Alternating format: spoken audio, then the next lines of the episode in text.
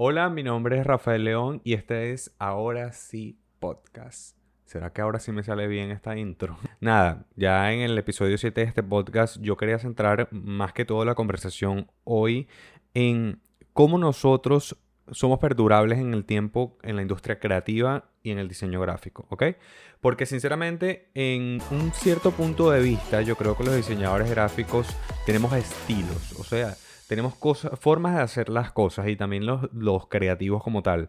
Es decir, que independientemente de lo quien tú seas, que lo, lo, que hagas en la industria creativa, tú tienes una forma de hacer las cosas y a veces los cambios tan bruscos, digamos, en las formas en que trabaja la industria, te llevan a replantearte completamente y a veces eso es muy, muy agobiante, ¿ok?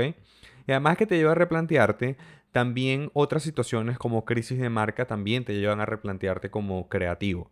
Y siento que en un punto nos, nos replanteamos tanto que nos perdemos. O sea, yo me he replanteado tantas veces en mi cuenta de Instagram que si ustedes se van a esa cuenta literalmente verán desde un diseñador joven, optimista, minimalista, hasta un diseñador que, bueno, ni, ni siquiera sabía de qué puente tirarse. Literal. O sea, no sabía de qué puente tirarse. Yo veía mis primeros posts y los comparaba con los posts en como una, una etapa intermedia de mi desarrollo hasta ahora. Y yo decía, ¿cómo Carrizo, a mí me contrataron en, esta agencia creativa que me contrataron en su momento. O sea, cómo ellos vieron y dijeron, este chamo tiene potencial. O sea, porque para mí eso, yo decía, ¿qué es esto, pana? Pero era tantos cambios que nos exigía la industria, que nos exigía nuestro trabajo, que al final terminamos, nos terminamos perdiendo. Entonces, ¿cómo nosotros no perdemos esa esencia durante todo ese trabajo?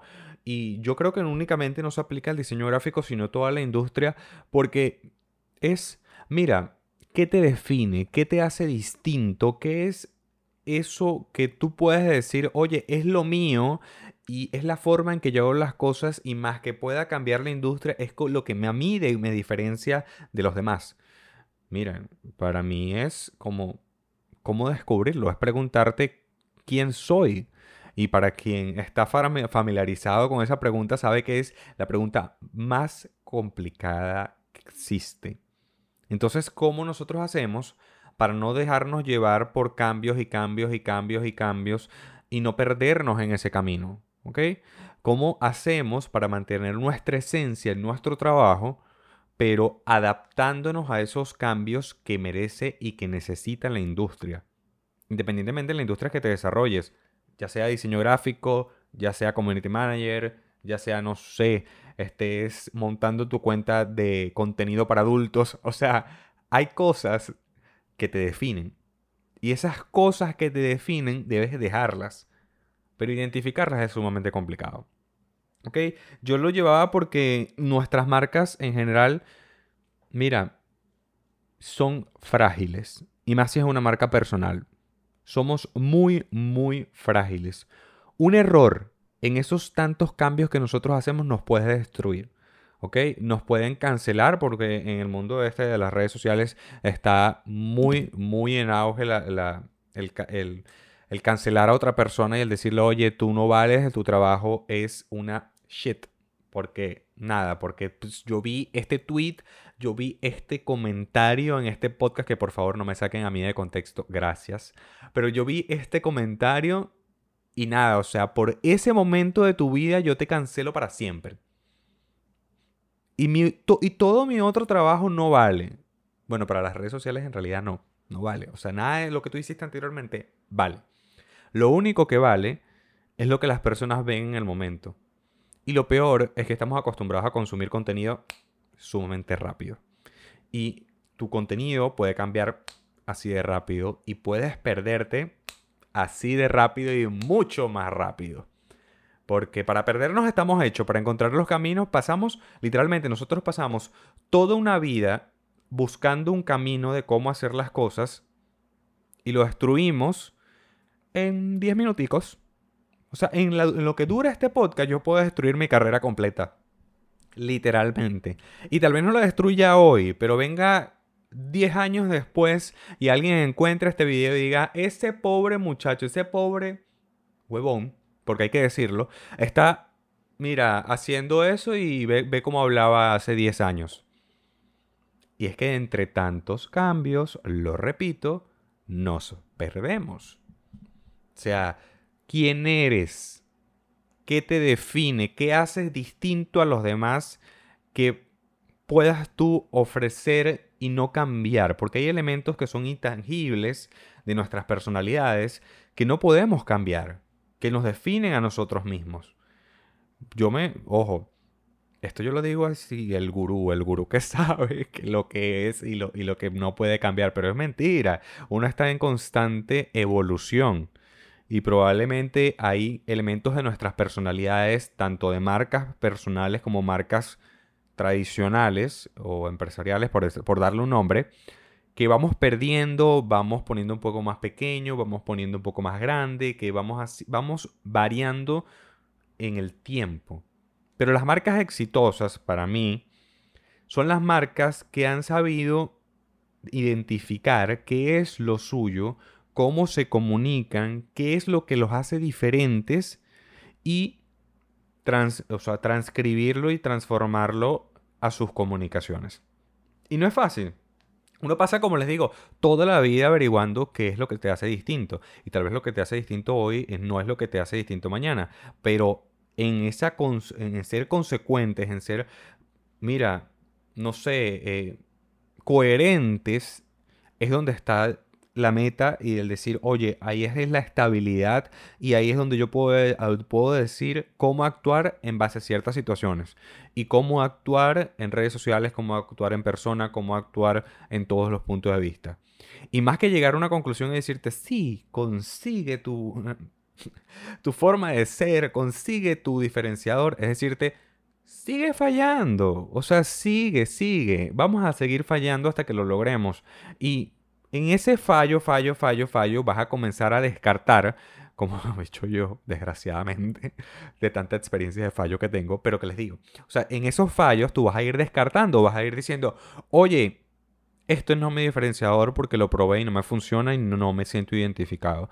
Aquello tampoco es mi diferenciador, lo otro tampoco es mi diferenciador y te vas a ir haciendo como una lista de las cosas que pueden o no ser tu diferenciador y te vas a quedar con una que tú vas a decir, que probablemente es la que menos pensabas y vas a decir, ah, con qué era esta vaina. Y yo no sabía. Y ahora es que me estoy imaginando que lo que yo menos pensaba es lo que las personas les gusta de mí, los lo, lo transmito de esa manera y las personas por eso es que llegan a mí, porque por eso es que me quieren y por eso es que me consumen o van conmigo a mis servicios, a mis cosas, porque uno tiene que fallar, fallar, fallar hasta que llegue un punto en que analizas todos esos fallos y ves el denominador común, tanto de los fallos como de los éxitos, y dices, oye, es esto. Pero más allá de eso, hay una percepción, digamos, en el, día a día de que en la industria creativa uno debe tener todo reglamentado, ¿ok? O sea, hasta yo he caído ahí, donde todo, donde todo debe estar en un sí y en un no, ¿ok? En un, por ejemplo, en un manual de identidad corporativa, donde todo está establecido, donde todos están los parámetros bien establecidos, y esa es mi personalidad. Pero hay marcas que en el camino pueden darse cuenta que eso no es tan cierto. Que probablemente no te identifican por eso a pesar de que eso es lo que quieras expresar. Porque una cosa es lo que queremos expresar y otra cosa lo que realmente hacemos, lo que realmente expresamos y nos quedamos a entender, que es muy distinto. Entonces, para mí, más que un emprendedor, una persona, un diseñador gráfico, un creativo, una persona que, sea, que, se dedique al copywriting, que se dedique a hacer sitios web, no sé, a cualquier cosa de la industria creativa, más que decir, oye, este es mi parámetro de una vez, tú tienes que ir dándole, dándole, atreviéndote, fallando, eh, estableciendo parámetros, cambiando parámetros y ser un poquito flexible con tu propio trabajo y con tu propia personalidad. Porque hay cosas de tu personalidad que son buenas y hay cosas de tu personalidad que son malas. Entonces eso aplica tanto a diseñadores, digamos, eh, independientes como a personas que estén en una agencia o que manejen una agencia creativa, porque esa agencia creativa también tiene una personalidad que se define en base a tus trabajos, que se define en base, no sé, a todo lo que tú puedas hacer en tu comunicación externa e interna. Y eso se lo digo en base a la experiencia y los trancazos que yo he dado hasta ahora. Yo he pasado por personalidades de decir, soy totalmente corporativo. ¿Ok? Mi primera personalidad. Yo me consideraba el más... El que la da, como dicen por ahí.